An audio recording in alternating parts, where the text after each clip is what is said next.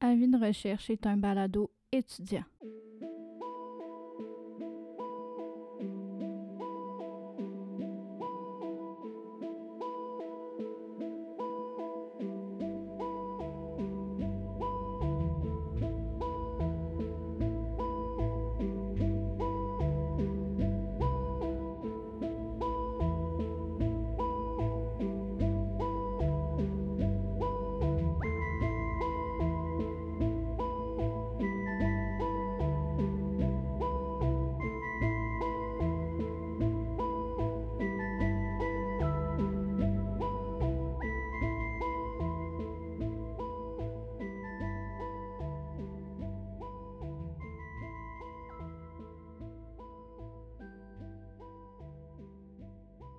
Bonjour à tous, bienvenue sur Avis de recherche, ton balado de crime véritable. Et aujourd'hui, on se penche sur la disparition très mystérieuse de Sébastien Dupuis. Premièrement, j'avais envie qu'on commence par un, petit instant où on va un peu décrire ce que c'est la schizophrénie parce que vous allez voir plus tard, euh, je vais donner certains détails par rapport à, la condition euh, de Sébastien Dupuis qui vont quand même être important. Donc, euh, j'aimerais qu'on mette l'accent premièrement sur la, ce que c'est la schizophrénie afin de défaire certains tabous parce que je sais qu'autour des maladies mentales, il, y a beaucoup euh, d'idées préconçues, il y a beaucoup de stéréotypes entourant ces, ces maladies-là. Puis je pense que ce serait bien peut-être qu'on qu'on essaie de donner une définition juste et propre à ce trouble mental-là. Donc euh, voilà, la schizophrénie, c'est un trouble médical grave et chronique qui perturbe le système de transmission des messages dans le cerveau. Euh, la personne atteinte de schizophrénie perd la capacité d'agir correctement et de penser clairement. Elle perd le contact avec la réalité, c'est ce qu'on dit comme un peu en guillemets. Le terme schizophrénie va pas désigner le trouble de personnalité multiple. Ça, c'est très important à retenir. Euh, c'est deux choses complètement différentes, euh, la schizophrénie et le trouble de personnalité multiple. La schizophrénie va toucher environ 1% de la population mondiale, puis elle peut se manifester pour la première fois pendant l'enfance, mais le plus souvent, ça va survenir comme à la fin de l'adolescence ou dans la vingtaine. La maladie peut être progressive, s'étalant sur quelques semaines ou quelques mois. Par contre, elle peut aussi apparaître très soudainement. Euh, les signes de la schizophrénie sont mal compris, comme j'expliquais, puis parfois vont susciter la peur chez les autres, bien que cette maladie ne disparaisse jamais. Elle peut souvent être maîtrisée grâce à des soins médicaux appropriés et au soutien de la famille. Donc euh, voilà, c'était euh, un petit instant de bourrage de crâne avant de commencer cet épisode en force. Euh, donc aujourd'hui, comme j'expliquais, on va aborder la disparition de Sébastien Dupuis. Donc c'est le dernier épisode de la série sur les disparus de Mauricie. Euh, j'ai été très contente euh, de, faire cette série-là. vraiment, j'ai eu beaucoup de plaisir à faire mes recherches, juste vraiment faire les épisodes, travailler sur un nouveau jingle. Vraiment, j'ai eu beaucoup de plaisir avec cette, cette série-là. Donc, je reviens. On a Sébastien Dupuis, 24 ans à l'époque, atteint de schizophrénie depuis deux ans. La schizophrénie, il y a différents types de schizophrénie, puis c'était pas un type commun de schizophrénie de ce que j'ai lu euh, dans le cas de Sébastien Dupuis. C'était un type un peu plus rare, mais qui était très bien maîtrisé avec la médication, comme la définition qu'on a expliquée au début. Euh, si c'est pris en compte rapidement, la schizophrénie, ça peut être très bien maîtrisé. On peut très bien vivre avec la schizophrénie. Euh, puis je pense que Sébastien Dupuis en était une belle preuve. Donc Sébastien Dupuis, 24 ans à l'époque, euh, une vie à Saint-Paulin avec euh, ses parents et le 15 août 2005, il va disparaître de Saint-Alexis-des-Monts. Saint-Alexis-des-Monts, ça se trouve environ à 50 minutes de son domicile. Euh, puis euh, voilà. Sinon, euh, ces signes distinctifs, à l'époque, on a conclu qu'il y avait une barbe de deux jours, il y avait les cheveux bruns, les yeux bleus et qu'il se déplaçait sur un vélo de marque Périgny. Maintenant, ce qui s'est passé, vers 23h30, Sébastien va faire une balade à vélo. Là, par contre, les, informations diffèrent un peu. C'est assez contradictoire de ce que j'avais lu dans les anciennes coupures du journal. J'avais fouillé un peu dans, dans, dans la bibliothèque des Archives nationales du Québec, puis il y avait des articles qui se contredisaient. Il y en avait qui disaient qu'il s'en allait à un party. Il y en a d'autres qui disaient juste une balade à vélo. Fait que là, c'était vraiment très, très, vraiment contradictoire. Euh, ça, ça me rendait un peu confuse. Je dois, je dois vous l'admettre. Euh, je ne savais plus trop quoi penser. Donc, je me suis dit, OK, on va partir par la base du fait qu'il est juste parti faire une balade à vélo. Puis, euh, il était avec un ami. vers 4 heures du matin, c'est la dernière fois que Sébastien est aperçu par un homme que Sébastien lui-même a abordé. Maintenant, euh, je vais vous faire une chronologie. Donc, euh, vers 23h30, on part du principe justement que Sébastien est parti faire une balade à vélo avec son ami pendant la nuit. Son ami va le devancer. Donc, euh, ce qui s'est passé en fait, c'est que, tu sais, quand tu es, à vélo avec quelqu'un, la meilleure façon de se déplacer à vélo, quand, mettons, tu es à deux ou à plusieurs, c'est un en arrière de l'autre et pas un à côté de l'autre afin d'éviter les accrochages. Donc, c'est ça qui s'était passé. Donc, son ami se trouvait à l'avant et Sébastien se, trouvait derrière lui. Donc, euh, il y a un moment donné où euh, son ami le devance, puis celui-ci va regarder par-dessus son épaule, puis il va réaliser qu'il a perdu vue Sébastien. Il va retourner sur ses pas, mais il va pas trouver Sébastien. À peu près à la même heure, vers 4 heures du matin, à ce moment-là, de son côté, Sébastien cherche à retrouver son ami. Il va demander à un homme s'il a vu son ami passer. L'homme lui répond que non.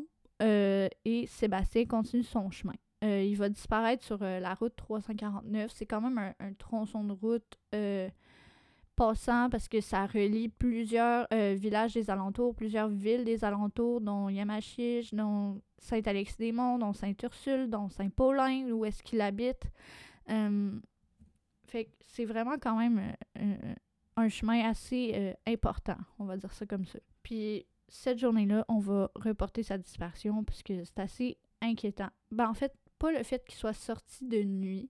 Sa mère expliquait que, ah, ben, tu sais, euh, Sébastien, c'était un oiseau de nuit, donc euh, vraiment, elle n'avait pas de problème à ce qu'il sorte en pleine nuit parce que c'était vrai, ça faisait vraiment partie de sa personnalité. Lui, il vivait la nuit. Donc, côté recherche, premièrement, on va demander au propriétaire de chalet dans la région de vérifier les alentours, puisqu'après des heures en vélo, Sébastien doit plus être sur la route. Il a dû s'arrêter pour souffler, il devait être fatigué forcément. Euh, puis deuxièmement, on demande vraiment à la population de la région de Saint-Alexis-des-Monts, région de Saint-Paulin, d'ouvrir l'œil, puis vraiment de, rester alerte au cas où, euh, justement, que, on voit Sébastien à quelque part ou parce que là, vraiment, on commence à se poser des questions sur sa sécurité. Est-ce qu'elle peut être euh, compromise à ce moment-là? On ne on, le sait pas. Donc ensuite, il y a une battue qui est organisée à la pourvoirie du lac Blanc parce que en fait, euh, la, route 349 se trouve pas très loin euh, de la pourvoirie euh, du lac Blanc.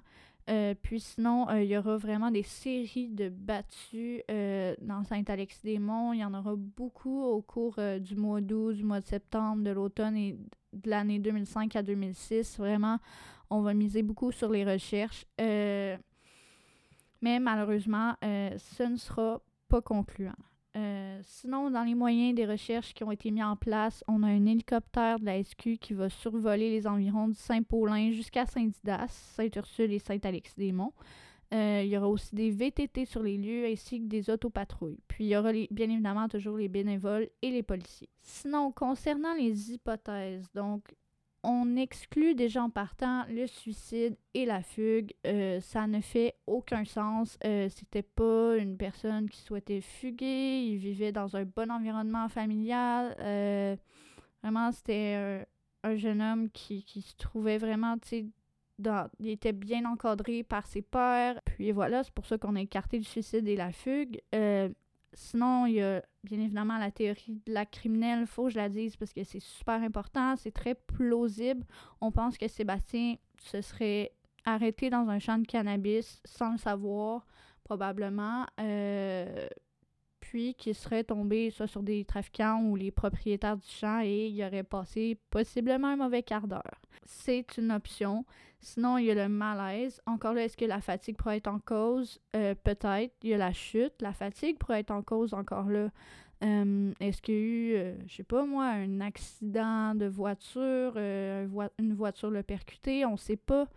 On, on, ignore vraiment, on est dans le néant concernant cette affaire-là. Puis c'est vraiment ce qui est venu me chercher dans cette affaire-là, c'est qu'on est dans le néant, on sait vraiment pas ce qui s'est passé. Il y a, y personne vraiment qui a été capable de faire la lumière sur ce qui s'est passé dans cette affaire-là. Puis même moi, je, dois vous dire, j'en ai aucune idée qu'est-ce qui s'est passé. Euh, un acte criminel, peut-être. Un malaise, peut-être. Une chute, peut-être. Vraiment, c'est toutes des peut-être partout, sauf pour le suicide et la fugue qui ont été écartés. Puis ça, je tiens à le dire, le suicide et la fugue ne sont pas la cause de la disparition de Sébastien Dupuis. C'est tous des, des, détails comme ça que t'es comme aïe aïe. Comment on peut arriver à créer, à recréer en fait ce qui s'est passé exactement avec tout ce qu'on a dans les hypothèses.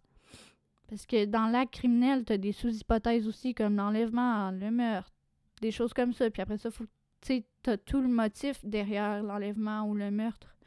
Fait que j'essaye de comprendre dans ma tête pourquoi quelqu'un s'en prendrait à Sébastien Dupuis. Euh, moi, j'ai lu nulle part que Sébastien avait des ennemis, puis ça avait pas l'air d'un gars qui avait des ennemis, honnêtement. Euh, tout le contraire, je dirais même. Euh, fait rendu là, la théorie de l'enlèvement, ce serait pourquoi, sachant qu'il était à vélo, puis qu'il devait peut-être pas transporter d'argent sur lui, euh, ça pourrait pas être euh, le vol, le motif, parce qu'il était à vélo. Euh, à moins qu'on veuille lui voler son vélo, mais je trouve ça complètement ridicule de vouloir voler un vélo.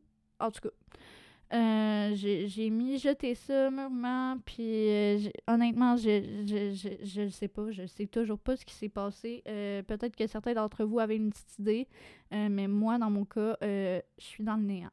Sinon, euh, sept ans plus tard, après sa disparition, donc je vous rappelle, il est disparu le 15 août 2005, donc euh, ça fait quand même un bout, ça fait une quinzaine d'années déjà. Euh, il est déclaré décédé en 2012. Son vélo n'a jamais été retrouvé. C'était un vélo de marque Périgny. puis, lors de sa disparition, il portait un t-shirt bleu écrit Cancun dessus. Euh, donc là, c'était juste pour donner euh, des petits détails de plus euh, si jamais on le retrouve. Vraiment, moi, j'aimerais qu'on le retrouve. sa famille souhaite absolument le retrouver. Quoique là, il a été déclaré décédé. Donc, pour eux, c'était vraiment d'essayer de faire le deuil au final de, de, tout ça, de, de, de tout ce bouleversement-là. puis ça se comprend, c'est vraiment, ça se comprend. Puis honnêtement, pour revenir un peu aux troubles mentaux de Sébastien, euh, je crois pas que ce sera en cause parce que ça faisait deux ans qu'il avait été diagnostiqué, puis ça avait été vraiment pris en compte sérieusement, pris en compte à temps. Donc, euh, sa médication, il devait bien la maîtriser. Tu sais, il n'y a rien qui pourrait dire qu'il soit entré en, crise ou quelque chose dans ce genre-là. Euh, encore là, c'est une maladie qui se traite, qui se traite bien, si elle est prise à temps, encore là, je répète.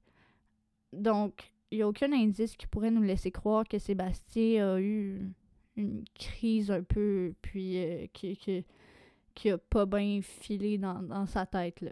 Fait que moi, encore une fois, je me pose la question, qu'est-ce qui s'est passé la soirée du 14 au 15 août 2005, vraiment?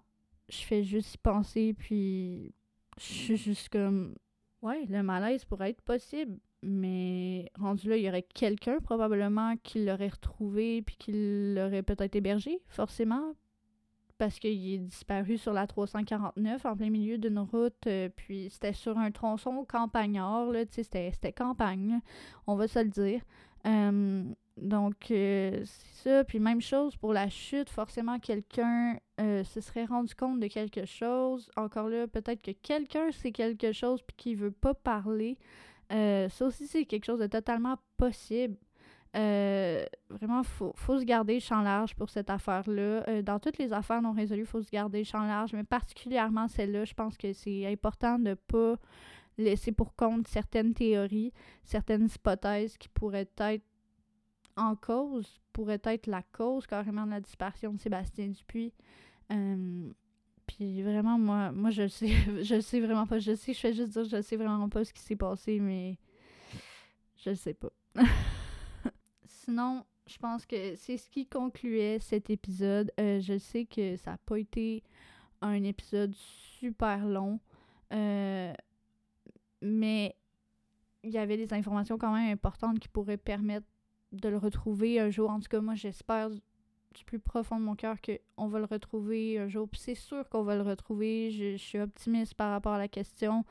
Euh, mais au moment où on se parle, si il est toujours porté disparu et dit pas décédé, il pourrait être partout en ce moment dans le monde, vu que ça fait une quinzaine, presque une vingtaine d'années. C'est ce qui concluait cet épisode euh, et c'est ce qui concluait en plus cette série. Euh, comme j'expliquais, j'ai adoré l'affaire. Euh, puis, j'aimerais recréer quelque chose du genre, peut-être avec des meurtres irrésolus. possiblement, j'aimerais refaire le concept parce que j'ai vraiment aimé ça. Sinon, euh, laissez-moi savoir ce que vous avez pensé du nouveau jingle, euh, parce que oui, j'ai créé un nouveau jingle, euh, j'ai travaillé fort dessus. donc ouais, c'est ça. Donc sinon, c'était Ariane Dion, animatrice du balado Avis de recherche, et nous on se retrouve pour un prochain épisode. Bye!